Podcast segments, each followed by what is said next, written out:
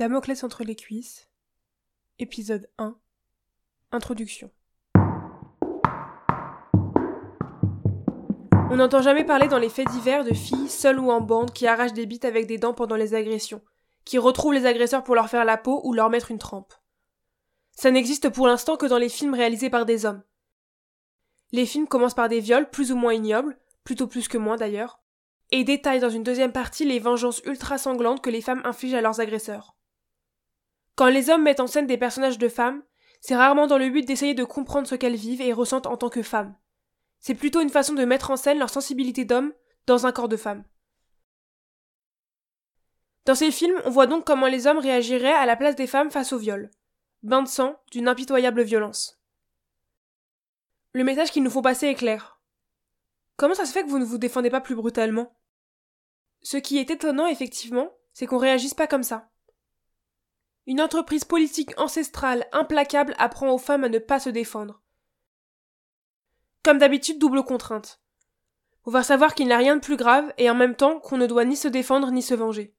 Souffrir et ne rien pouvoir faire d'autre. C'est Damoclès entre les cuisses.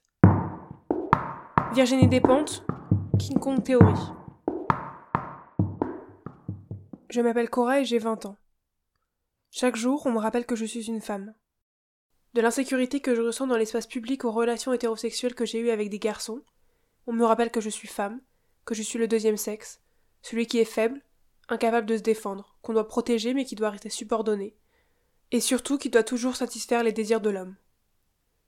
Pourquoi ma parole vaut-elle moins que celle d'un homme? Pourquoi mes désirs sont-ils mis au deuxième plan? Pourquoi je garde en permanence une boule au ventre en rentrant chez moi la nuit? Pourquoi de mes quinze amis proches, onze d'entre elles ont subi des violences sexuelles, de l'agression au viol Parce que nous sommes des femmes, éduqués dans une société où les viols sont banalisés, les violeurs excusés et les victimes culpabilisées. C'est la culture du viol. Aujourd'hui, je pars d'un constat. Lorsque je souhaite discuter de la culture du viol avec mes proches, ma famille ou des connaissances, c'est compliqué.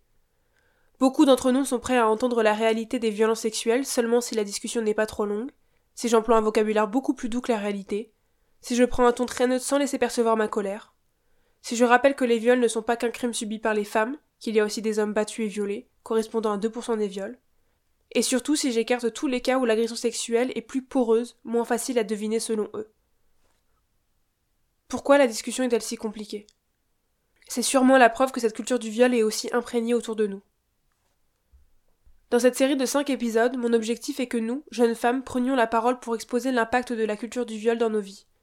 Ici, ce sont les témoignages de victimes de violences sexuelles qui seront mis en avant pour ensuite tenter d'expliquer les multiples mécanismes de la culture du viol. Je tiens à préciser que ces témoignages sont ceux de femmes cisgenres, hétérosexuelles ou bisexuelles de classe moyenne. Les violences faites aux hommes, aux personnes trans, homosexuelles, à ceux en situation économique compliquée, comme les migrants par exemple, ou encore aux travailleurs du sexe, sont des réalités qu'il faut combattre aussi, mais dont je ne traiterai pas directement dans ce podcast. Les sujets abordés ne sont absolument pas exhaustifs. J'ai seulement voulu traiter d'une infime partie de l'immense spectre des violences sexuelles à l'aide de témoignages de mes amis. Certains prénoms et voix ont été modifiés afin de respecter leur identité et intimité. Ce podcast n'a pas un but pédagogique. En aucun cas je veux éduquer, mais seulement mettre en lumière des processus sociaux, économiques et politiques qui durent depuis bien trop longtemps.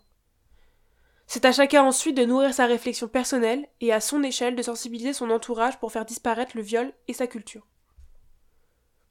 Par ailleurs, je tiens à préciser que je ne suis en aucun cas une spécialiste, journaliste ou écrivaine du sujet. Les éléments suivants sont le fruit des recherches que j'ai effectuées au long de l'année dernière. C'est avant tout mon point de vue sur la question, alimenté principalement par l'essai de Valérie Ray-Robert, Une culture du viol à la française, et celui de Noémie Renard, En finir avec la culture du viol. Définissons maintenant ce concept. La culture du viol, c'est la manière dont une société se représente le viol, les victimes de viol et les violeurs. Elle se définit par un ensemble de croyances, de mythes ou d'idées reçues qui entretiennent un climat où la victime est culpabilisée et le violeur excusé. Ici, j'entends le terme culture comme un ensemble de croyances se transmettant de génération en génération. Plus concrètement, on assiste à une naturalisation et à une banalisation du viol.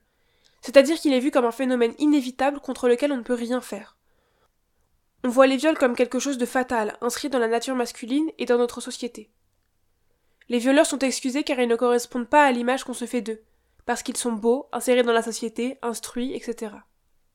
Sa conséquence première est que lorsqu'un homme viole, il est compliqué pour la victime et son entourage de le définir comme tel, car le violeur est bien souvent loin des clichés que nous avons intégrés. Les violences sexuelles sont partout, tout le temps. Selon l'ONU, une femme sur cinq est victime de viol ou tentative de viol au cours de sa vie dans le monde. Chaque histoire est personnelle et profondément intime. Mais c'est aussi un problème qui nous concerne tous et toutes. Mon objectif est simplement de rendre compte de la terrifiante réalité que nous vivons au quotidien en laissant la parole à des jeunes femmes de 20 ans.